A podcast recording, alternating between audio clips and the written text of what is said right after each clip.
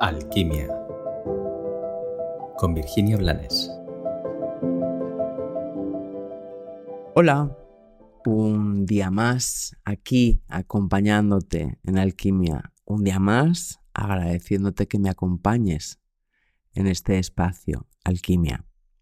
Hoy vengo a invitarte a reflexionar o a tomar conciencia de, de un par de preguntas que seguramente has escuchado y que seguramente te has hecho muchas veces o te han hecho o has hecho a otros. Pero esas dos preguntas, que son el por qué y el para qué, son tan comunes que a menudo las hacemos y las respondemos sin poner conciencia, sin prestar atención y sin darnos cuenta de los beneficios o las toxicidades que implican las respuestas que pueden venir de ellas. Me explico. Una de las preguntas más sanadoras que podemos hacernos es ¿para qué?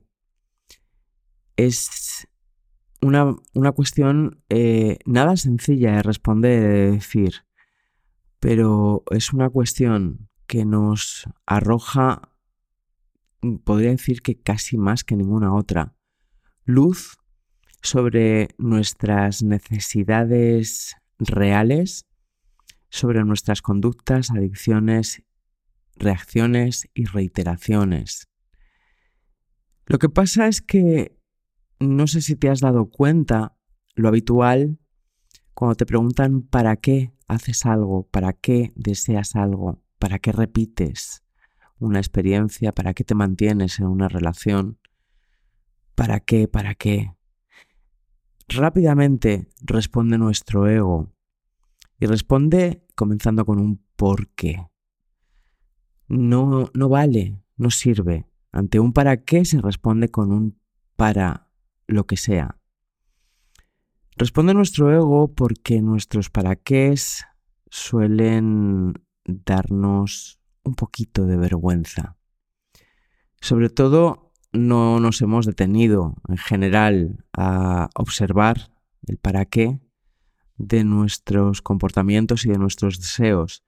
Y como suele pasar cuando de verdad hurgamos desde la honestidad, las respuestas suelen darnos un poquito de vergüenza.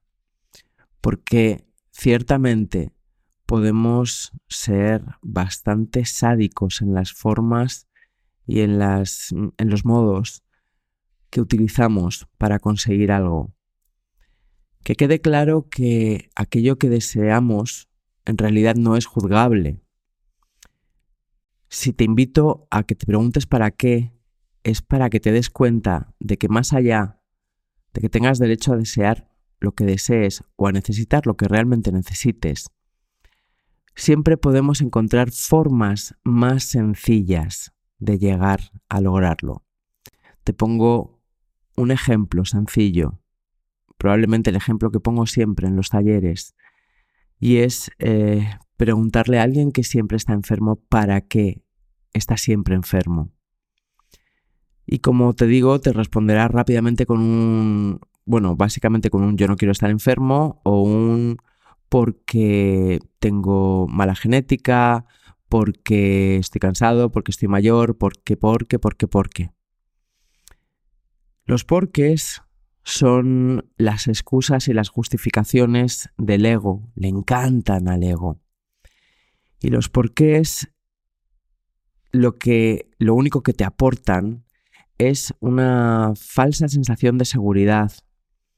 Es un sentir que tienes la razón, y ya me lo habrás escuchado, que debemos de elegir entre tener la razón o ser felices. Pero más allá de esto, deberías tener en cuenta que cada vez que sentimos que tenemos la razón y nos quedamos acomodados en nuestras justificaciones y nuestras excusas y en esa nuestra razón, lo que nos estamos haciendo es amplificar nuestra sensación de separación. Y Al aumentar nuestra sensación de separación, también aumenta nuestra soledad o nuestra sensación de soledad. Y mientras disminuye nuestra conciencia, se agrandan nuestras necesidades. Por eso mm, te invito a que tengas el valor de ser honesto contigo. Y ante el ejemplo de mm, ¿para qué estás siempre enfermo? Si la respuesta real, si el para qué real es, por ejemplo, para que me cuiden, te plantees que hay otras formas de lograr que te cuiden. Tal vez simplemente tengas que pedirlo. Y si estás enfermo para no tener que trabajar, pues busques alternativas a tener que trabajar menos o a vivir sin tener que trabajar, sin depender de los demás. No sé si existe una fórmula para esto, seguro que existe. Existe una fórmula para casi todo, aunque yo las desconozca. Confío en que este pequeño capítulo te sirva para poner claridad y te empuje a reflexionar para crecer en conciencia y por tanto en felicidad. Que tengas un maravilloso día.